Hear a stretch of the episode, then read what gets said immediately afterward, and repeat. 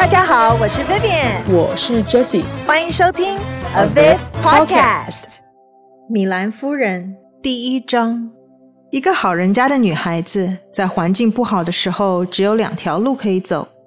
姑妈以前就是这么对我说过：一个就是嫁人，要不就是找个合适的工作做做。由于我一直没有机会尝试第一条路，所以只好让火车把我带过青青草原。朝着第二条路的方向驶去。如果车上的乘客不嫌弃要瞄我一眼的话，不太可能。我给他们的印象一定是不高不矮，过了豆蔻年华，二十四岁的年纪，穿着一套滚着米色花边的丝绸洋装的女孩。由于车内太热，我身上那一件黑色斗篷的领扣没扣，头上戴了顶咖啡色的绒帽，上面还有个蝴蝶结。这种具有女人味的帽子比较适合我妹妹，戴在我头上就有点不伦不类了。我的发色是淡淡的棕红色，中分垂到腮边，正好遮住我的长脸，后面还留了个髻，挺累赘的。至于我的眼睛嘛，大大的，琥珀色，也是我全身上下的焦点。可惜，就像姑妈说的，太野气了。也就是说，他们一点女人味也没有，再加上一张大嘴和一个短短的鼻子，简直一无是处。为了生活，我不得不认命，这辈子都得来回穿梭的奔波工作。再说，我也不可能踏上第一条路，找个丈夫嫁了。车子开过了碧绿如茵的索美塞德郡，来到了荒凉的德文郡。有人叫我要特别留意欣赏横跨大马和苏达的布朗尼桥。过了桥以后，英国就会消失在那一头，车子也将开入公爵直辖的康瓦尔郡。想到要过那一座桥，内心就兴奋不已。那个时候我还不怎么爱胡思乱想，不过在米兰山住久了，在实际的人都会变得爱幻想。可是我还没住进去，真不懂自己为什么会这么兴奋。我觉得自己有点荒谬，尽管米兰山的那栋房子多么的富丽堂皇，多么的有情调，这又关我什么事啊？我只能乖乖的待在地下室或是阁楼里，专心的照顾小艾文。望着窗外，想着他们的名字，取得真奇怪。远处草原上阳光闪烁，一块块的大岩石看起来有一点恐怖，像一个石头人似的。我要前往的这个人家是土生土长的康郡人，那地方有他们自己的方言，说不定他们还觉得我的名字李玛莎有点怪呢。玛莎，每一次有人叫她，都会令我吓一跳。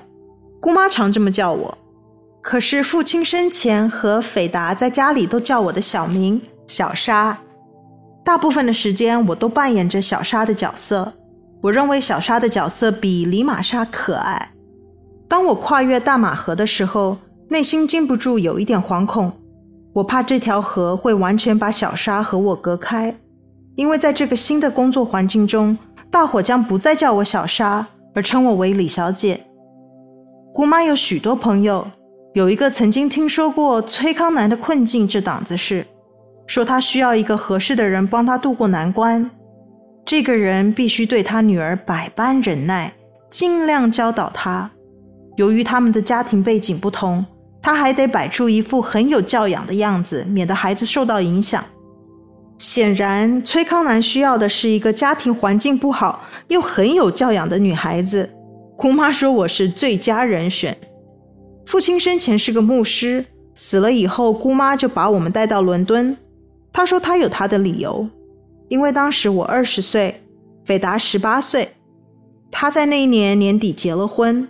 而我和姑妈住了四年，什么结果也没有，所以她才对我说那句两条路的话。车子开进了普利茅斯，同车的人都下了车。我望着窗外，看着他们在月台拥挤的情形。站长吹完了口哨，车子正要发动，车门却开了，上来了一个男人，带点歉意地看着我，好像希望坐在我的旁边。我把眼光避开了。车子开离了普利茅斯，挨近了那一座桥。这座桥不错吧？那个男的对我说。我转过身看着他，他是个穿着讲究、约莫二十八九岁的年轻人，态度有点像乡绅，身着蓝外套、灰长裤，位子旁边放了一顶我们伦敦人所称的胡帽。我觉得他有点公子哥的样子，一对褐色的眼睛眨呀眨的，似乎是接到了我的警告，不喜欢和陌生男子搭讪。的确不错，我回答，工程是很伟大。对方笑了。我们过了桥，进入康瓦尔郡。他那双褐色的眼睛上下打量着我，使我想到自己不太出色的外貌而有点不安，心想这个家伙对我这么有兴趣啊。是因为车内没有第二个目标吗？我记得斐达有一回说我长拒人于千里之外，只要有人对我有意思，我就借故说对方是找不到人了才来找我。如果你认为自己是个代用品，那你一辈子就是个代用品。这句话是他的座右铭。长途旅行？男子问道。哎，快到了，我要在利斯克下车。哦，利斯克。他伸了伸双腿，把注意力由我身上挪到了他的靴子上。伦敦来的？哎，对。你会怀念大都市的繁华热闹。我住过乡下，所以我不会太失望。你家在利斯克？我不太喜欢他这么问来问去的，可是我想起了斐达的话：“小沙，你性子就是直了点，男人会吓跑的。”啊、呃，好吧。那我就勉强文明一次好了。我家不在利斯克，我打算到沿海的一个叫米兰的地方去。哦，他的眼睛盯着脚上的靴子，安静了一会儿，然后说了一句吓死人的话：“我想，像你这么年轻的女孩子，不会相信什么算命之类的事情吧？”我，我的舌头像打了结似的。你你这是什么问题嘛？我可不可以看看你的手相啊？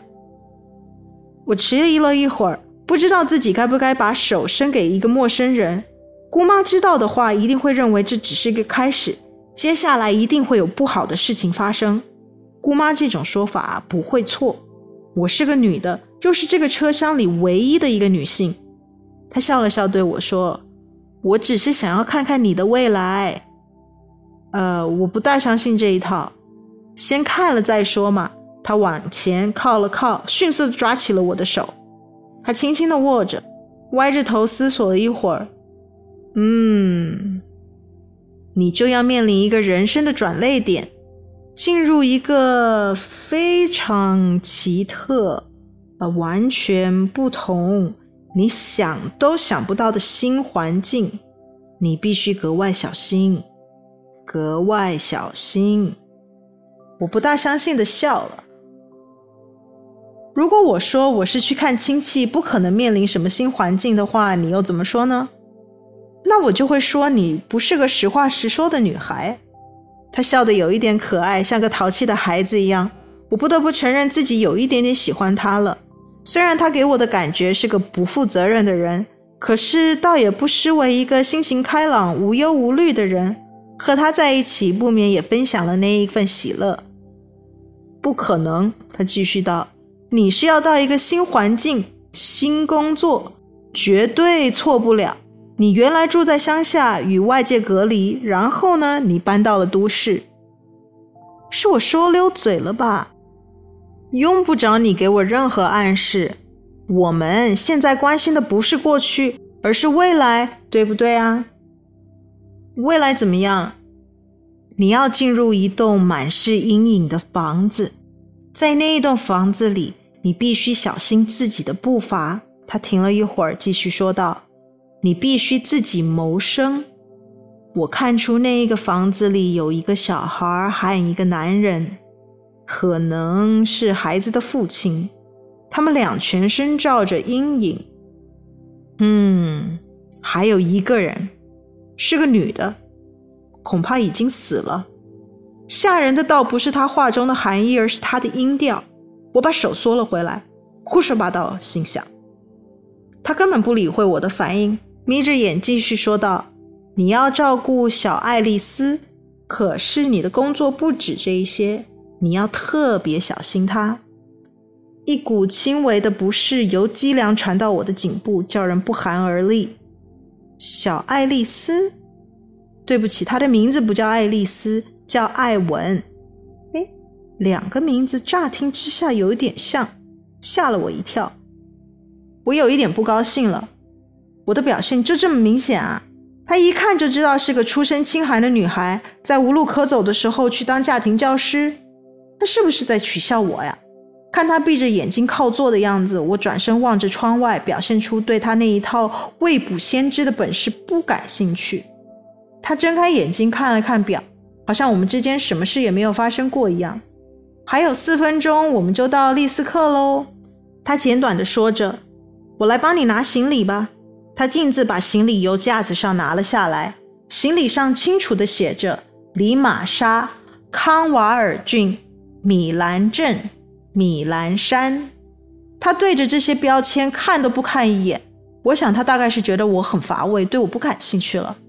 车停了以后，他就下了车，把行李放在月台上，然后摘下了帽子，给我鞠了个躬，然后就离开了。我嘴巴含含糊糊的想要谢他的时候，突然有个老头朝着我走来：“李小姐，你一定是李小姐。”来人是个精力充沛的小老头。满脸的皱纹，眼睛是带红的咖啡色，皮肤晒得黝黑，穿着一个夹克，头上戴着一顶圆锥形的帽子。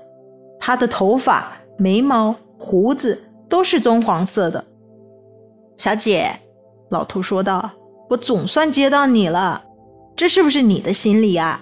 给我吧，你和我加上老樱桃，马上就可以到家了。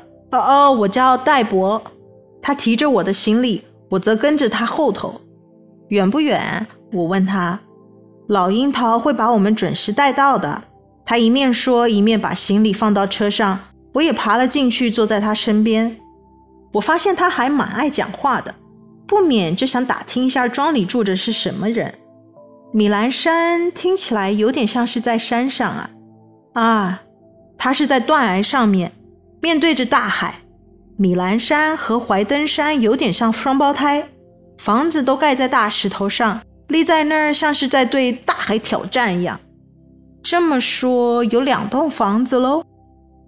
兰家在怀登山上住了有两百年，我们两家只隔一里多，中间有一个小海湾，我们叫它米兰湾。本来两家一直都相安无事，直到他突然停住了。知道什么啊？我追着问。你用不着我说，你马上就会知道了。他回答。我觉得自己好像不便再深究下去，所以就换了个话题。他们是不是有很多佣人啊？只有我和我老婆，还有我的两个女儿德斯和凯蒂。我们住在马厩的顶楼上。庞太太和庞汤姆还有小罗兰住在大楼里。不过你最好不要把庞太太当佣人。她和老爷他们住在一块儿呢。罗兰，我重复道：“这名字很好听，这和紫罗兰有关。庞珍妮神经兮兮地给他取了这个名字，难怪小孩长大了以后像他。庞珍妮，是不是庞太太？嗯，不是，珍妮是庞太太的女儿，黑溜溜的眼睛，细细的柳腰。”包你以前没见过这么细的腰，他一向是独来独往。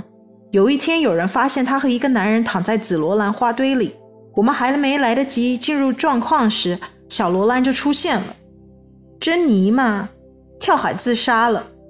不过我们可以猜得出罗兰的父亲是谁。我一句话也没说，对这些事情感到没兴趣。他还不是头一个呢。我们也料到他不可能是最后一个。兰基飞他到哪儿都会留下个私生子。他看了看我，笑了起来。你不必这么一本正经的样子啊，小姐。他不可能对你怎么样的。他现在啊，只是个鬼魂。鬼魂怎么会伤人呢？兰基飞他现在只是个鬼魂。啊、他也死了。该不是在珍妮跳海以后也…… 戴博差点没呛死，他才不会呢！他是在一次火车车祸中死的。你一定听过那一次车祸，车子刚离开普利茅斯就出了轨，冲到旁边的银行，死了好多人呢。蓝先生就在车上，反正他也不是去干什么好事儿，就把一条命也给送了。这么说，我是见不到他喽。不过我有机会见到罗兰吧？就这么多仆人了，还有一些小鬼头，帮忙整理整理花园啊，喂喂马啊之类的。女主人死了以后，情况变很多。我想崔康南一定很难过。姓戴的耸了耸肩。他死了多久了？一年多，一年多才决定给他女儿请家庭教师啊！已经请了三个了呀，你是第四个，他们没一个待得下来。蒲小姐和葛小姐嫌这个地方太近了，另外一个詹小姐。长得可是 真漂亮，可惜拿了不该拿的东西，被主人给请走了。可惜啊，我们都蛮喜欢她的。她好像觉得应该住在米兰山似的。她对我们说过，她喜欢古式的房子呢。我看她喜欢的 还不止这些。我把注意力移到外面的景致上。八月底，田里长满罂粟和紫番鹭，偶尔出现几栋石头房子。这些房子孤零零的，显得有点冷酷。透过山坡的幽谷，我看到海了，精神立刻为之一振。整个景色和先前完全不一样。花圃里的花也比较茂盛，我可以闻到松枝的香味。路旁紫红色的花开得好大好美啊，比家里种的都好看。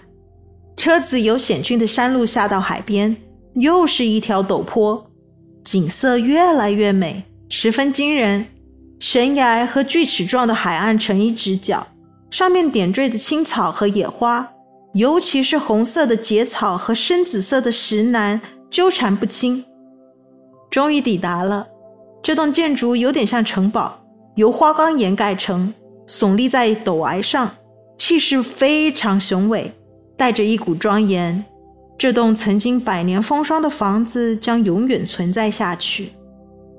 这里所有的土地都是我们主人的，戴博引以为傲地说：“从那个小海湾望过去就是怀登山喽。”我顺着他手指的方向看到了怀登山，房子也是由花岗岩盖成的，比较小了一点。我没太留意，因为车子已经开进了我比较感兴趣的米兰山。爬了一阵坡以后，两扇大铁门出现在我们的面前。“开门！”他大声叫道。大门边上有一个小房子，门口坐着一个织着毛衣的老太太。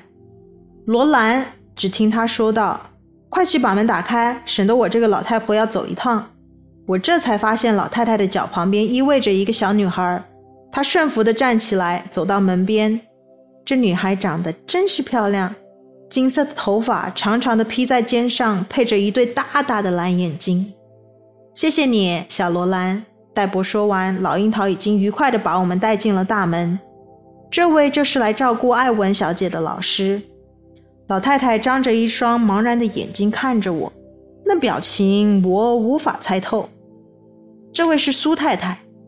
您好，苏太太对我说：“希望您会喜欢这儿。”谢谢，我回答，然后把目光转移到了这个小女孩身上。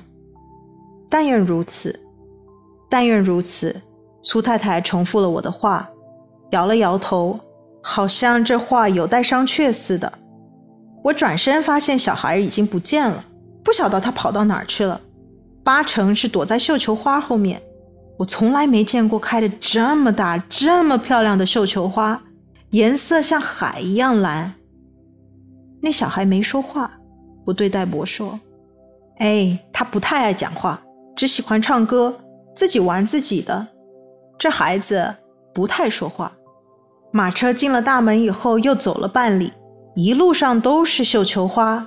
我可以由松树间看到远处蓝蓝的海。不久，房子便出现了，前面有一大片的草坪，有两只公孔雀趾高气昂地在追逐着一只母孔雀，它们的尾巴像扇子一样张着，非常可爱。草坪上种着有两棵棕榈树，又高又直地立在门廊两旁。房子里面比外面看来大多了，三层楼的长形建筑物，阳光闪烁在玻璃窗上，我立刻感觉到有人在监视我。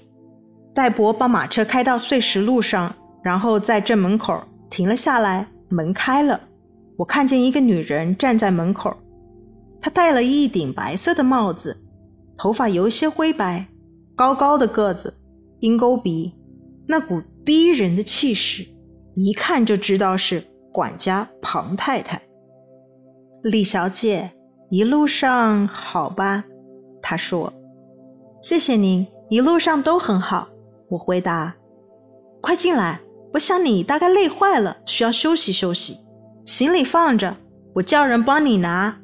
先到我房里喝杯热茶再说吧。”我松了口气，眼前的这个女人消除了我的恐惧感。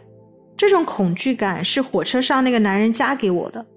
戴博一路上胡说八道，并没有减轻那种感觉。而这位庞太太一看就知道是个不苟言笑的人。不过他看起来好像还蛮通情达理的，或许是我太累了，实在是需要喝杯茶休息休息。我谢过他以后，随着他走进房内，不一会儿我们便置身于一个大厅之中。这厅里地上铺着大块的石板，屋顶高高的在上，给人一种蔚然的感觉。这厅一定是昔日宴客的地方，梁柱雕着艺术的花纹，效果相当的好。它的尽头有个高起的台子，上面放了张餐桌，桌上放着千禧合金的碟子和碗。好大呀！我无心的脱口而出，发现庞太太对我的反应很感兴趣。我每天都得看着他们打扫，她说，这年头的女孩子都得特别关照，尤其是戴家那一对宝贝儿，又轻浮，话又多，从上到下都是由我负责的。连擦家具的蜂蜡和松节油都要我自己来调，看得出来您很能干。我恭维了他一句，然后随着他走到大厅的尽头，此处有一排阶梯，左手边有一扇门。他迟疑了一会儿，把门打开。小礼拜堂，他说，我往里面瞄了一眼，看到了几排长凳子、祭坛，里面有股霉味。他立刻就把门关上了。我们现在很少进来，他说，都到下面村庄里的米兰教堂做礼拜，就在小海湾对面，过了怀登山就到了。我们上了阶梯，进入一间像是餐厅的房子，里面空间很大，墙上挂着织锦画，桌子擦得雪亮，橱柜里摆着一些瓷器和玻璃杯，地上铺着蓝色地毯，透过巨大的窗子。我可以看到外面有矮墙围着院子。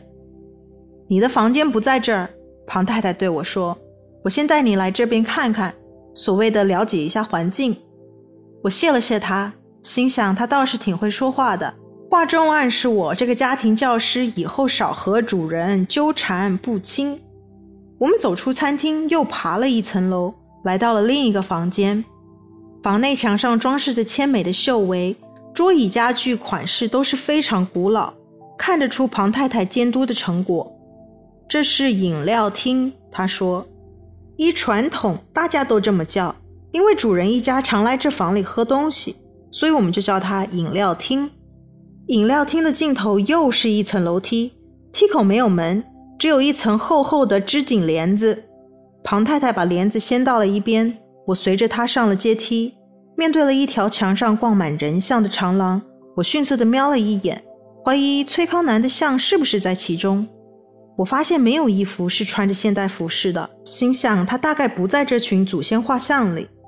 走廊上有几个出口，我们走到了尽头才出来，不知不觉中已经走到了房子的另一部分，而且我还发现这一头一定是下人住的，因为少了那股雄伟的气势。这儿。庞太太对我说：“就是你的活动范围，往里走有个楼梯，通往育婴室。你的房间就在那个上面。来，先到我房里喝杯茶再说。我一听说戴博回来，就马上叫德斯去安排了一下，不会等太久的。恐怕我得花上一段时间才能把这儿的环境给弄清楚啊。”我说：“用不着太久，不过啊，你出去的时候要换另一条路。”不要走我带你来的路，另外有一个门可以出去。等你行李都整理好了以后，我再带你走一遍。你真好，我只是想尽量让你在这儿住得愉快。大小姐需要人教导她，我成天忙上忙下的，哪有时间管她？如果把时间都花在她身上啊，这个家准是乱七八糟。还是给她找个好的家庭教师吧。不过好像不太容易啊，李小姐。如果你能治得住那一个小鬼，那你在这会是个受欢迎的人物哦。在我前面大概有不少人试过吧。庞太太的表情有一点不知所措。啊嗯，对，不过他们都不太行。詹小姐还不错，可惜她有一些不好的习惯。庞太太的样子像是觉得能那么做是非常了不起的样子似的。虽然他们都说外表都是假的，但兰小姐还真的是不太高兴呢。兰小姐，兰丁娜，怀登那边的姑娘，人很文静，常到这儿来。她很喜欢这个地方，就是因此才和詹小姐处得不错。他们俩对老师的房子都很感兴趣。你会见到她的。几乎每天都来。他们说啊，算了算了，我还是闲话少说。你还等着喝茶呢。庞太太猛地把门一打开，我像是置身于另一个世界一样，先前那一股成就感不翼而飞。我发现这个房间的装潢非常摩登，每张椅背上都有罩布，房角有个放装饰品的格架，上面放着一些瓷器和一个精致的小猪仔，一双玻璃拖鞋。还有一个杯子，上面印有“魏斯登敬赠”字样。整个房间里塞满了家具，让人有寸步难移的感觉。就连壁炉架上摆着的牧羊人和天使都挤在一堆儿，到处都是小桌子和椅子。庞太太呀，是个保守传统的女人，只做一些自认为对的事情。这个房间就和庞太太一样，给我的印象非常平实。他一进门看到那一张大桌子，立刻发出“啧啧”的声音，非常气愤地拉了拉铃。几分钟以后，一个黑发的小女孩手中捧着一个大盘子进来，盘子上面放着一个银壶、酒精灯、杯子、小碟子、牛奶和糖水。该送来了，庞太太说：“放到这儿，德斯。”德斯向我眨了一眼，为了怕庞太太误会，我只好装作没看见。他就是德斯，有什么事情可以找他。谢谢你，庞太太，也谢谢你，德斯。他们俩好像有一点局促。德斯有点不好意思，点了点头，径自离去。这年头啊，他一面说，一面点着酒精灯。我看着他打开柜子，拿出一罐茶叶来。晚饭，他说道，在八点钟我们会给你端上来。不过，我想你需要活动一下。所以你喝完茶，看过自己的房间以后，我就会领你去见艾文小姐。这个时候他都在做些什么呀？庞太太皱了皱眉头。这个时候他都一个人出去，我们老爷不太喜欢他这样，所以才这么急着给他找家庭教师。我有点明白了，这个叫艾文的小鬼一定很难缠。庞太太一迟迟地把茶叶放入壶中，然后把热水倒了进去。这要看他喜不喜欢你了。他的个性很难捉摸，有些是喜欢，有些是不喜欢。他很喜欢詹小姐。庞太太摇了摇头，继续道：“可惜他有些坏习惯。”他拿着匙子在茶壶里搅着牛奶、糖。好，我对他说：“我常说，他好像觉得我需要轻松一下。”没有什么能比得上一杯香浓的茶。我们一边吃饼干一边喝着茶，心想大概我们的主人崔康南不在家。他在西边有块地，庞太太说，就是在本城。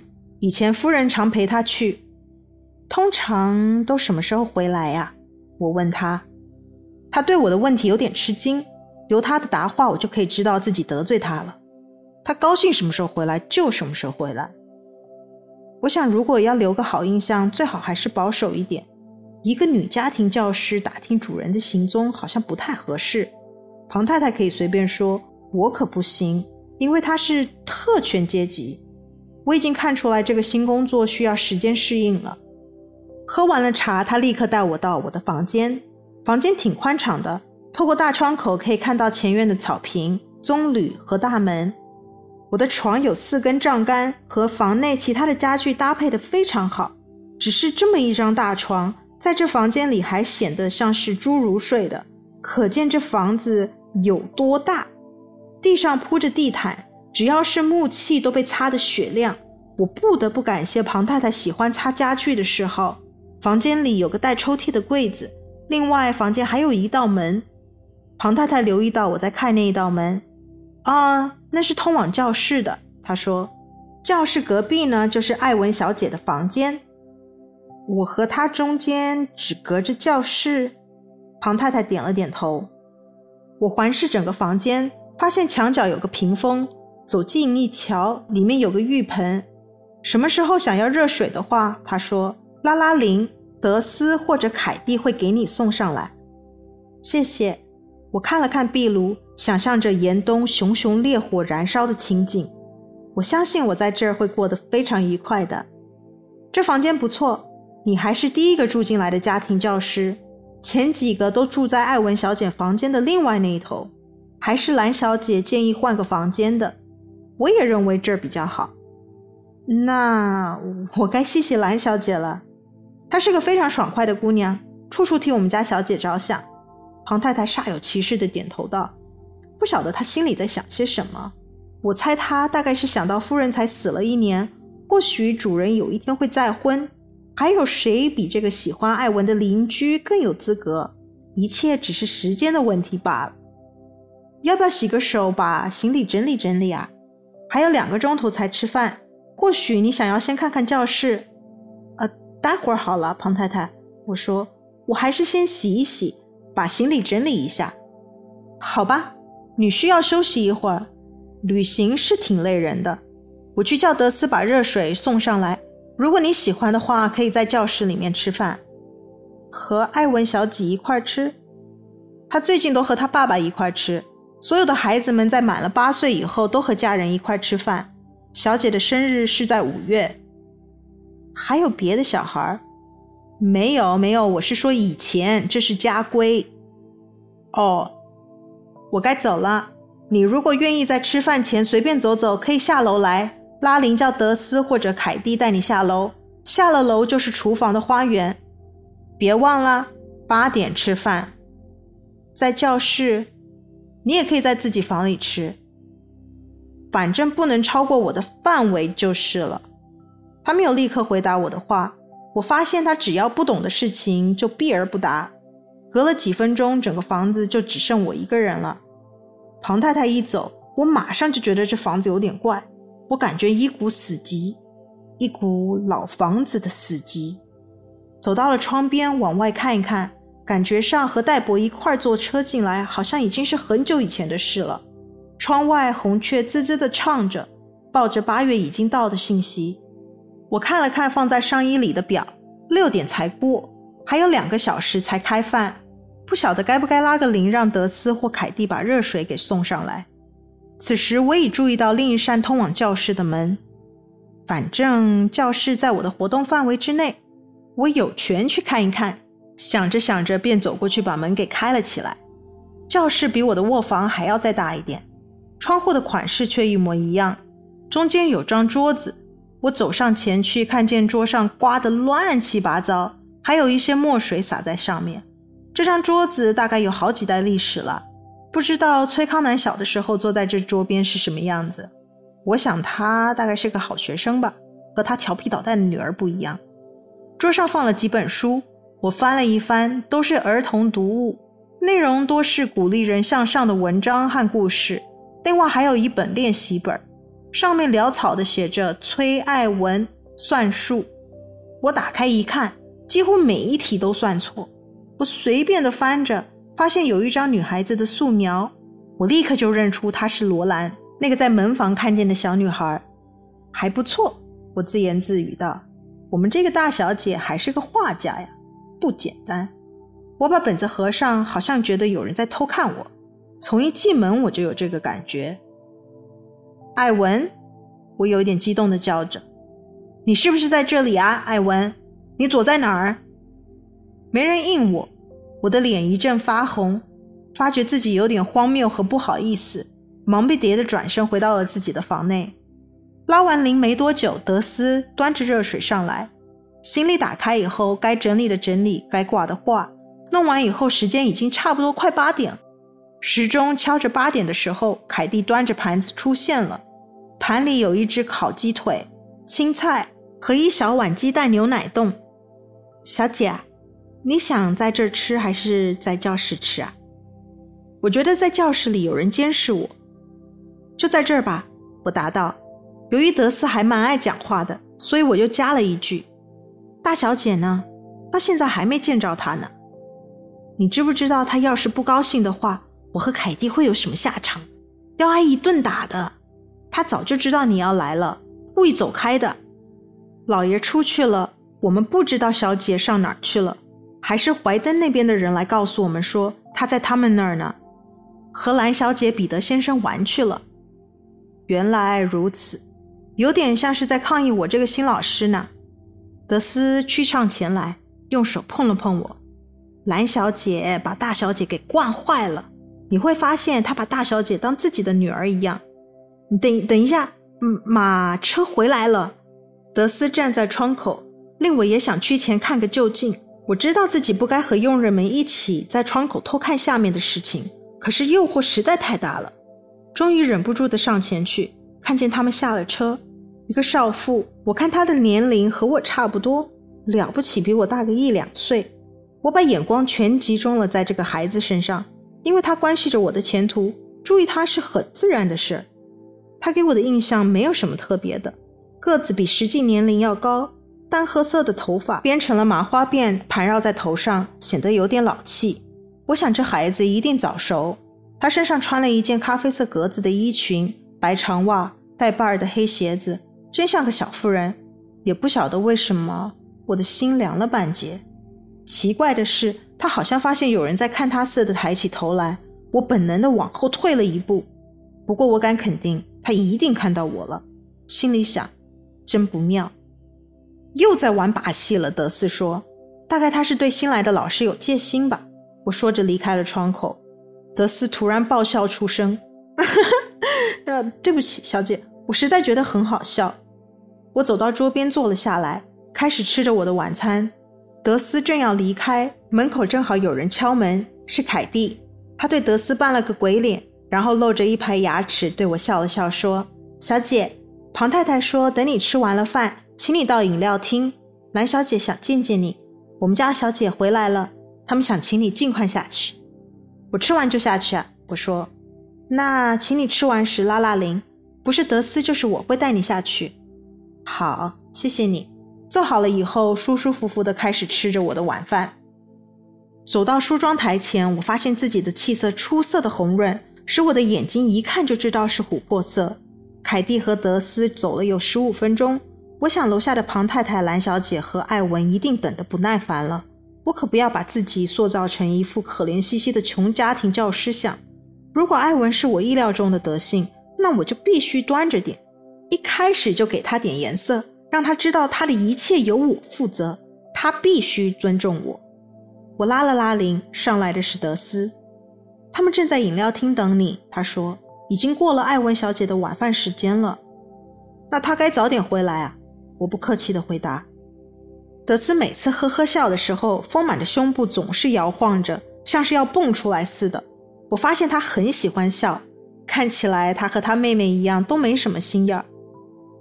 他领着我到了饮料厅，李小姐来了，他拉开帘子，大声说道：“庞太太坐在最紧的椅子上，兰小姐在另一张椅子上，艾文双手放在背后站着，一股不苟言笑的样子。”哦，庞太太站起身来：“这位是李小姐，白小姐等着见你呢。”我知道她话中的意思，我只不过是个家庭教师。怎么可以让人家久等？你好，我说，他们的表情有点吃惊的样子。我想我本来应该显出一股吓人的姿态才对。我发现那孩子的一对蓝眼睛不停地盯着我，他长大以后一定是个美人胚子。我心想，不知道这孩子长得是像他的妈妈还是像他的父亲。兰丁娜站了起来，一手扶着旁边的艾文。艾文到我们那儿去看我们了。他说：“我们是好朋友。我是怀登山的兰小姐。你来的时候大概已经看过我们的房子了吧？我从车站来的时候看到了。我相信你和艾文会处得很好的。”我看着艾文那对蓝色的眼睛说道：“在我还没来以前，他所犯的过错，我总不可能责怪他吧？对不对啊？”他把我当成他自己家的人，蓝小姐说着。我们感情很好，我想你对他的影响一定很大。我答道，开始打量他。他的个儿比我高，头发是说不上来的咖啡色，眼睛是淡褐色，脸色不大好，身上那股文静的气质有点逼人。我觉得他没什么个性，不过这也很难说，说不定他的个性在艾文的自卫及庞太太的威严下显不出来而已。我希望，他说。如果需要我帮忙的时候，李小姐，请你来找我。我住的这么近，而且他们都把我当自己人。谢谢你。他以温柔的眼光看着我。李小姐，我们要你在这儿过得愉快。所有上上下下的人都希望你快乐。谢谢你。我想时候应该不早了，艾文应该上床睡觉了吧？蓝小姐微微一笑。你说的没错，是有一点晚了。通常七点半，他就会在教室里喝牛奶、吃饼干。现在已经过了八点，把他交给我好了，李小姐。你刚到，我怕你会太累了，我建议你回房去休息。我还没开口，艾文就大声地说道：“不要，我要他照顾我，他是我的家庭教师，这是他应该做的，对不对啊？”蓝小姐的脸上泛出一丝难堪的神色，我立即了解了，这孩子要显出他自己的权利。他知道蓝小姐很想插一手，可是他就是不愿意。好吧，兰蒂娜说：“那我就没有必要再留下来了。”他看着艾文，似乎期待他开口挽留他。可惜艾文好奇的眼光只专注于我一个人身上。晚安，艾文轻率地应着，然后对我说：“快来，我饿死了。”你忘了谢谢蓝小姐把你送回来了吧？我对他说。我没忘，他反驳道：“我记性很好。”那你的记性比你的表现要好。所有在场的人都吃了一惊，连我自己都吓了一大跳。不过，如果要控制这个孩子，我必须要来硬的。艾文的脸马上红了，他想反抗，却又不知如何反抗起，最后只好奔了出去。你看看，庞太太说：“兰小姐，谢谢你把他送回，这又算得了什么嘛？”兰蒂娜说。我当然该送他回来啦，他以后会来谢你的。我对兰蒂娜说：“李小姐。”兰蒂娜态度诚恳地对我说：“你对那孩子要小心点，他母亲过世没多久。”我发觉他的嘴唇微微地颤着，好像才发生没多久。他母亲是我的好朋友。哦，我应着，我知道我不该这么急，可是这孩子好像需要人管教。还是小心一点，李小姐。兰蒂娜上前一步，一只手扶着我的手背，说道：“小孩子是最难捉摸的，很微妙。我会对他小心的。”我答道：“祝你好运了。”他对我笑了笑，然后转身对庞太太说：“我走了，天黑以前要到家。”庞太太拉了拉铃，德斯进来了，带李小姐回房。她命令道：“艾文小姐是不是在喝牛奶？”“是的。”我向蓝小姐道声晚安后，随着德斯离开了饮料厅，进了教室。我发现艾文坐在桌边喝牛奶、吃饼干。我在他旁边坐下，他没有理我。艾文，我说，如果我们要相处的话，最好能了解一下彼此。你觉不觉得这点很重要？我不管那么多，他简短地答道。你当然要管，这样大家都好过。艾文耸了耸肩。如果我们处得不好，那你就必须走路，我可以再请别的家庭教师，我才管不了那么多，不关我的事。他得意地看着我，我知道他是在说我只是个拿薪水的下人，这儿的一切该由他来管。我本能地激动着，第一次感觉为五斗米折腰的滋味儿。看着他那不怀好意的眼神，真想给他一耳光。关系大着呢，我对他说，如果能和自己周围的人和平相处，不是很愉快吗？处不好就把他们赶走，不就没事儿了？友善是世上最重要的事。他笑了笑，把杯中的牛奶一饮而尽。现在上床去睡觉，我对他说。我们俩一块站了起来。我都是自己上床的，我又不是小孩子。我把你当小孩子，是因为我觉得你要学的事情太多了。他想了想我的话，然后耸耸肩。我发现他有耸肩的习惯。晚安。他想把我遣开。我会到你床边对你说晚安的。没有必要。反正我会去。他开门进入他的房间，我也转身回到了自己的房间，内心非常沮丧。眼前的问题并不简单。我对小孩一点经验也没有，以前总觉得他们很乖很听话，以为和他们相处该是件愉快的事情。可是我手中的这个小孩并非想象中的天使。如果他们决定我不适合做他的家庭教师，怎么办呢？一个穷苦的女孩子得不到雇主的赏识，会有什么样的结果啊？我还可以去找斐达，将来成为一个靠别人吃饭的老姑婆。可惜我不是那么轻易就放弃自立的人，我会另觅他途。我不否认自己有一点害怕，直到见了艾文的面，才发觉自己恐怕不能胜任这个工作。不过我尽量不要让自己胡思乱想，想着自己到处奔波求职，寻觅令人满意的工作。像我这种姿色平平、成天为生存挣扎的女人，会有什么样子的下场啊？真想倒在床上痛哭一场，好好发泄胸中的不平。为什么要让我在需要的时候失去了父母，把我送到这个残缺不全的世界里呢？我幻想着自己满脸泪痕地站在艾文床前，他胜利了。我在房内跺着方步，想克制心中激动的情绪，走到窗前，望着草坪后面的山丘。由于房子的背面挡着，从我这个角度看不见海，倒是可以看见远处的小山丘，多美啊！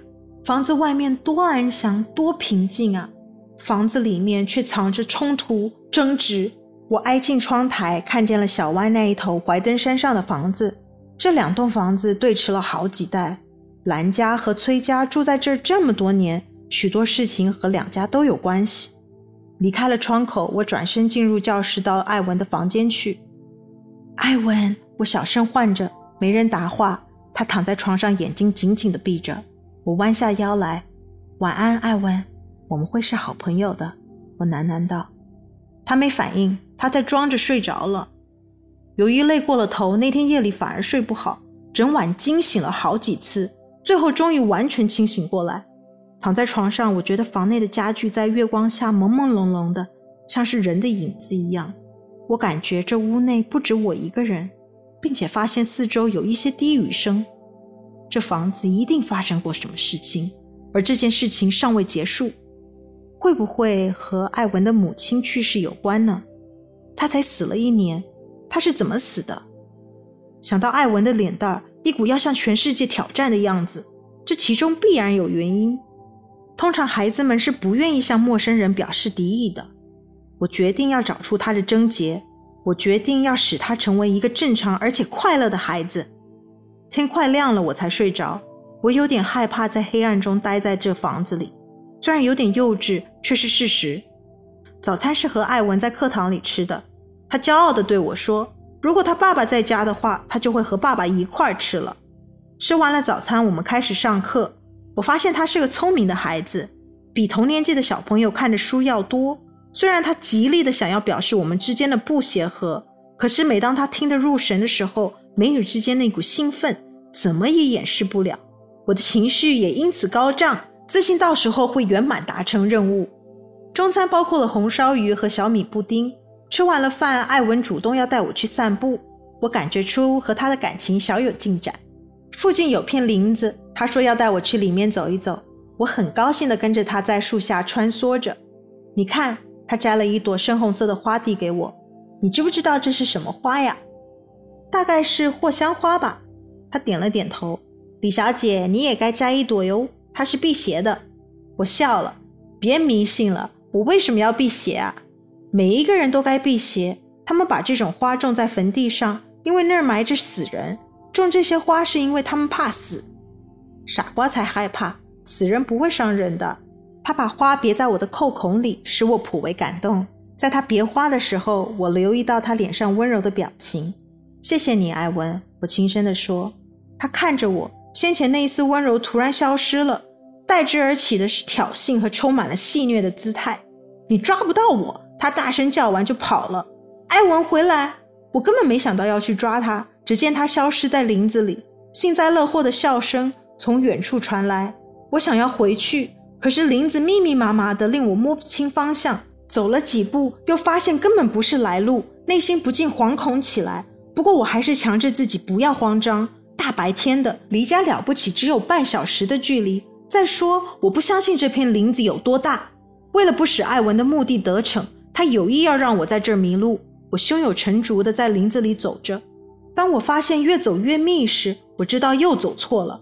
一路上，我发现有人在跟踪我，不觉得怒火中烧。我敢肯定，那小鬼就在附近捉弄我。不一会儿，我听到有人在唱歌，声音很怪，有点走调，唱的是大家都熟悉的儿歌。什么人？虽然没人回答，我却看到远处有个小女孩，一看就知道是我来时躲在门房后面花丛里偷看我的小罗兰。我迅速地往前走，树林也越来越稀落，不久便看到了大路，走出了林子。我才发现自己所处的地理位置在通往大门的斜坡上。苏太太还是老样子，坐在小房子门口织着毛衣。怎么啦，李小姐？她说：“出来走走。”我和艾文小姐出来散步，我在林子里走丢了。哦，原来是他跑了。苏太太走向大门，一面摇头，一面拉着身后的毛线。他知道回家的路吧？我问道。当然。林子里他熟得很呢。咦，你身上也别了朵藿香花呀？艾文摘的，非要别在我身上不可。他已经把你当成朋友喽。我听见小罗兰在林子里唱歌。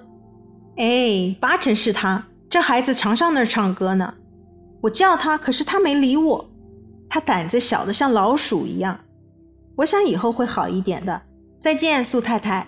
再见，李小姐。我踏上小路，经过花丛，仔细的希望能再听到他的歌声。可是除了树丛里的小虫声之外，什么声音也没有。进了门，我是又热又累，直奔上了楼，马上拉铃要他们送热水来。梳洗完了以后，我走进教室，他们已经把茶泡好，搁在桌上了。艾文坐在桌边，故作震惊状，对下午的事只字不提，我也不提。喝完了茶，我对他说。以前的老师怎么规定的，我不管。从现在起，我们早上上课，喝完下午茶以后，五点到六点再上来看书。艾文没回答，他专心地打量着我。李小姐，你喜不喜欢我的名字啊？他突然问道。你有没有别的朋友也叫艾文？我告诉他我很喜欢这个名字，并且以前从没听过。你知不知道他的意思啊？不知道。他是本地话，翻出来是小爱丽丝的意思。哦，我的声音有点颤抖。他趋上前来，双手放在我的膝盖上。你知不知道我妈妈的名字就叫爱丽丝？她已经不在了，所以他们给我取名叫小爱丽丝。我站起身，走到窗口，有点受不了他的眼光。快看，我对他说，草坪上有两只孔雀。他站在我旁边。他们饿了，等着人来喂，永远吃不饱似的。德斯等一会儿就会来给他们喂饭吃了。